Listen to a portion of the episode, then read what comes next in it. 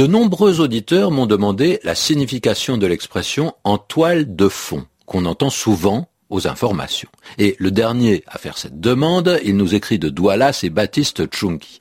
Alors l'expression en toile de fond, elle s'emploie très souvent pour faire comprendre un événement particulier par rapport à une situation générale. Un exemple, on dira que dans tel pays, les élections se déroulent dans un climat tendu, que chaque parti guette les fraudes qui lui seraient défavorables, avec, en toile de fond, la guérilla qui menace la paix civile. Vous le voyez, ça replace le sujet qu'on traite par rapport à une situation plus vaste, plus générale, qu'on peut parfois d'ailleurs euh, oublier, mais qui est là, qui dure, même si on n'y pense pas euh, tout le temps. Alors ça permet de mieux comprendre un événement particulier.